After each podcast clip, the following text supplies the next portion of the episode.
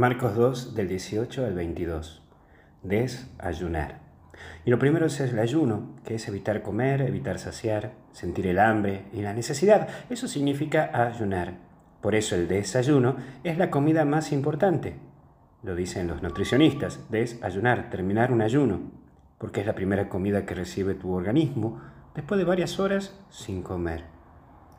Jesús demuestra que esta costumbre judía se la debe vivir en ciertos momentos, pero que ahora con Él todo cambia, porque ahora es el tiempo de alimentarse de Él. Pero también entra lo que se denomina costumbres. Dentro del catolicismo, como también en otras religiones, existen costumbres, a la cual la practicamos como un medio para fortalecer o profundizar nuestra intimidad con Dios.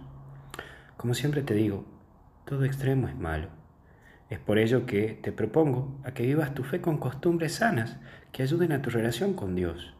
Busca esas cositas de la vida y del día que te ayudan en tu relación íntima con Dios, como ser el simple hecho de pasar por una iglesia y persignarte. ¿Qué gesto tenés con Dios en tus días? Mira, yo te cuento uno personal. A mí algo que siempre me ha marcado es que siempre a la mañana cuando me despierto me hago la señal de la cruz, ofreciéndole a Dios todo lo que voy a vivir en el día. Por último, momentos. En la vida espiritual hay momentos para cada cosa. Hay momentos en que lo sentimos fuertemente a Dios y a la cual nos aferramos a Él de una manera tremenda.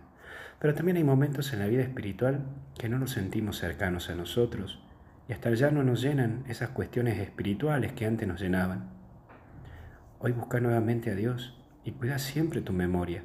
Sí, tu memoria, que te lleve a recordar esos momentos hermosos que tuviste con Dios. Que Dios te bendiga, te acompañe y te proteja en el nombre del Padre, del Hijo y del Espíritu Santo y con Jesús. Hasta el cielo no paramos. Cuídate.